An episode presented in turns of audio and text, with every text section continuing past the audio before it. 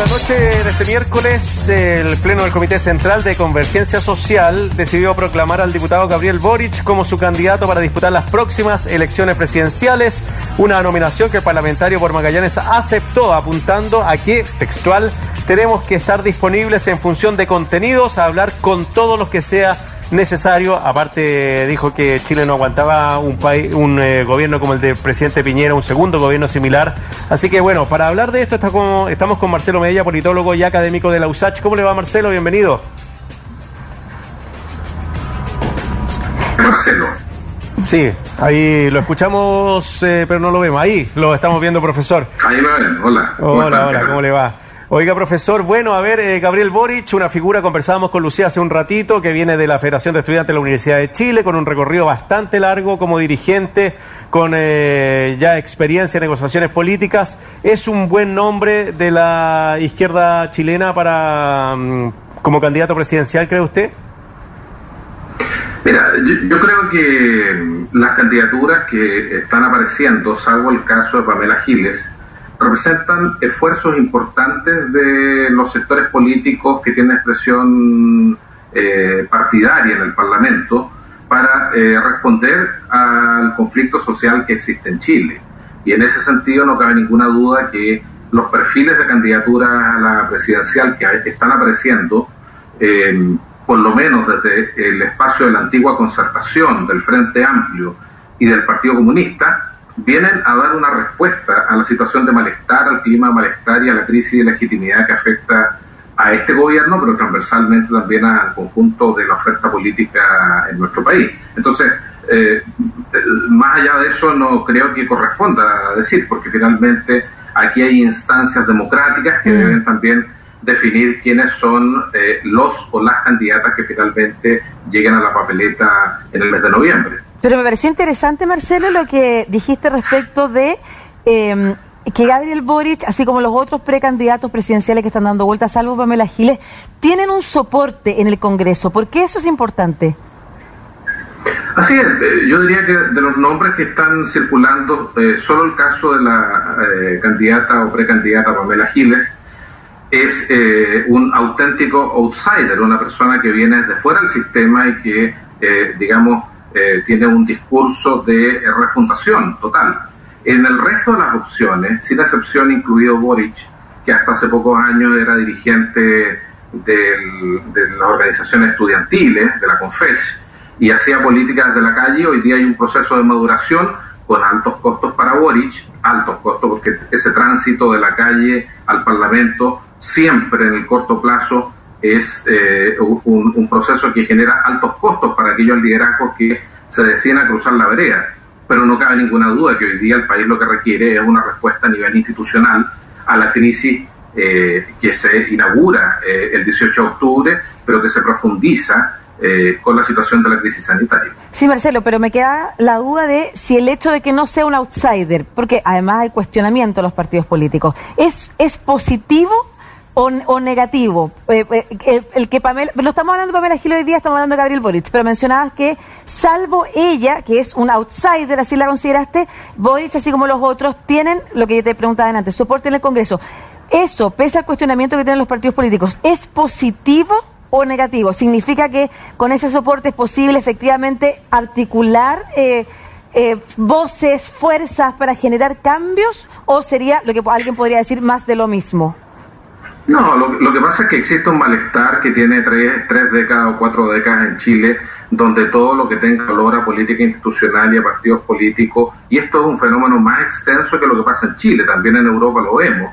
Lamentablemente la crisis de las izquierdas, que han sido incapaces de generar un modelo alternativo al modelo de la economía de mercado, ha generado un descrédito tan grande que hoy día eh, cualquier referente que se levante desde los partidos tiene que dar explicaciones pero eso es un problema, Lucía. Otra cosa es que las soluciones a los grandes problemas de marginalidad, de, violencia que existen en nuestra sociedad se tienen que dar desde la arena institucional. No sé si es bueno o malo eso. Eh, y quizás da lo mismo. Eh, no se puede reinventar la política.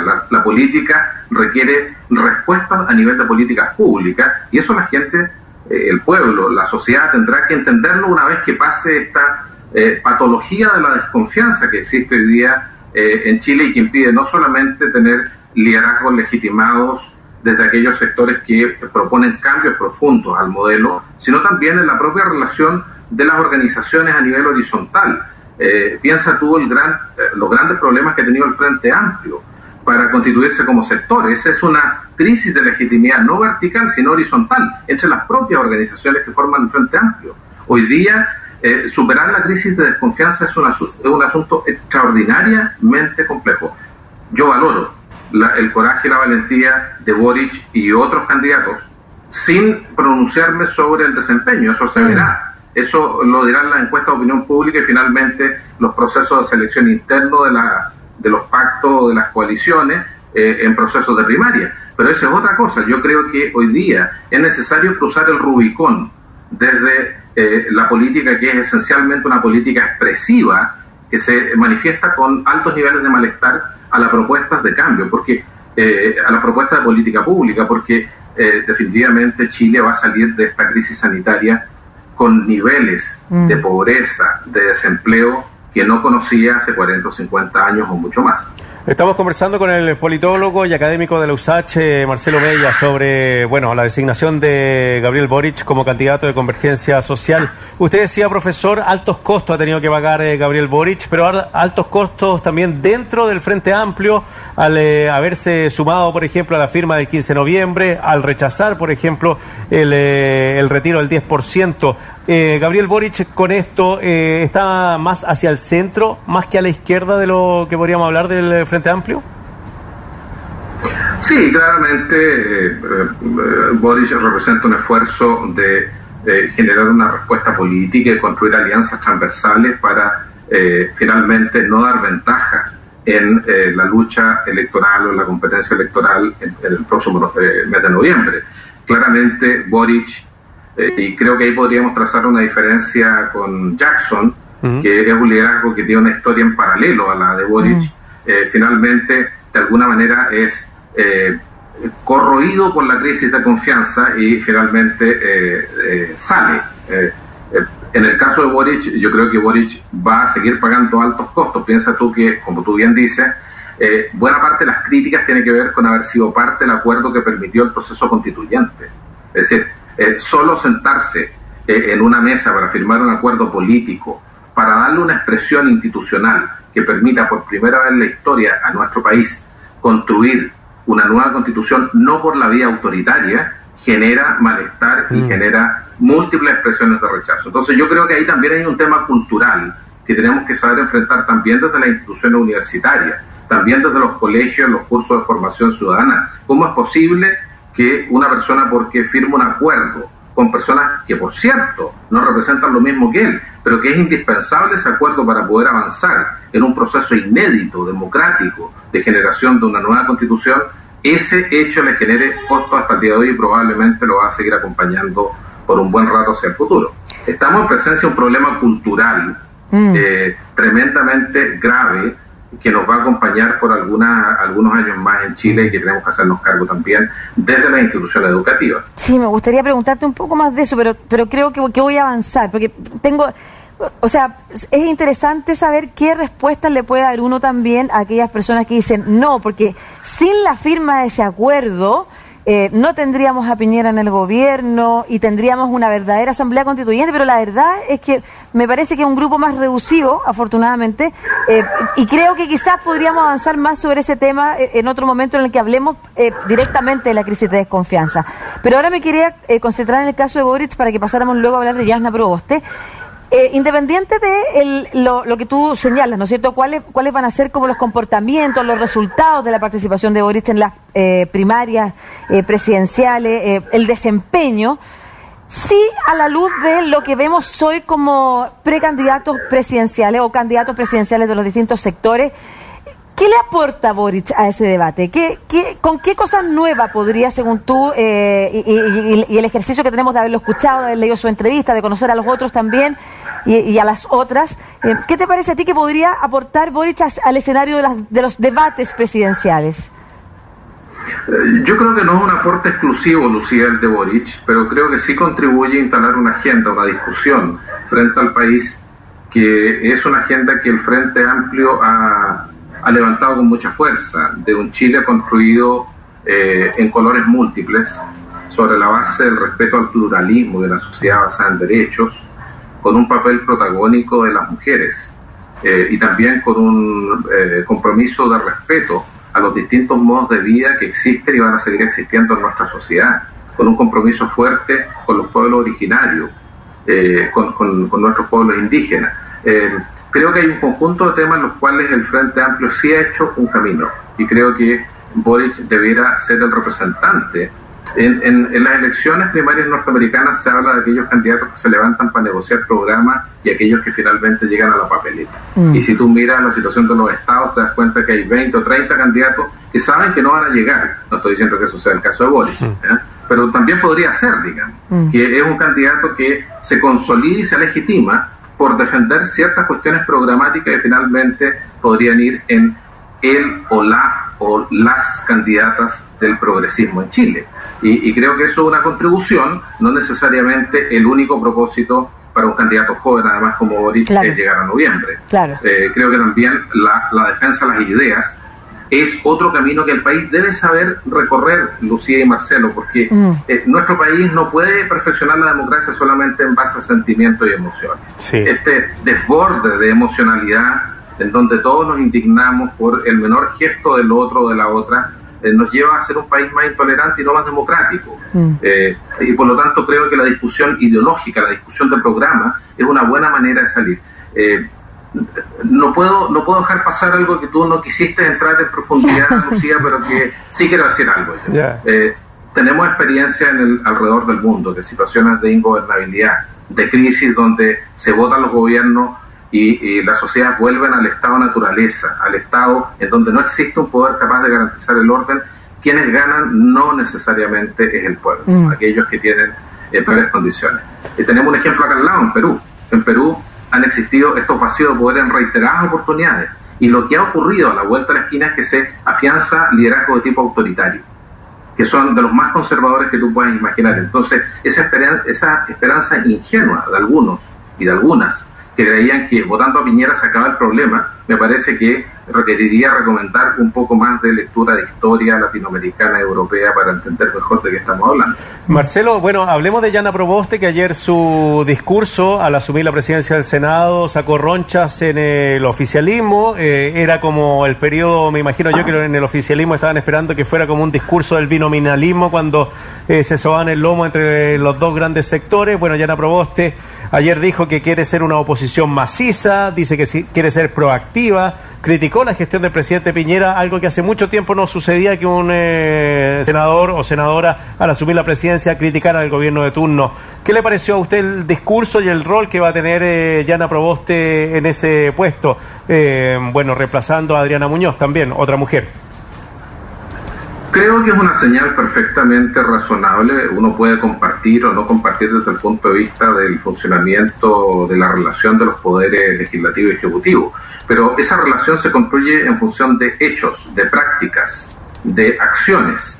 Lo que tenemos eh, en el día de ayer es una señal política de la nueva presidenta del Senado en orden a eh, eh, responder también a la coyuntura en la que ella es elegida y la coyuntura en la cual eh, la senadora Proboste es elegida presidenta del Senado es una coyuntura de altísima fragmentación de la oposición, donde perfectamente por la incapacidad de la oposición de generar convergencias, eh, tiene que ver con lo mismo que estamos hablando en relación a Boris, porque la convergencia hoy día genera costos políticos.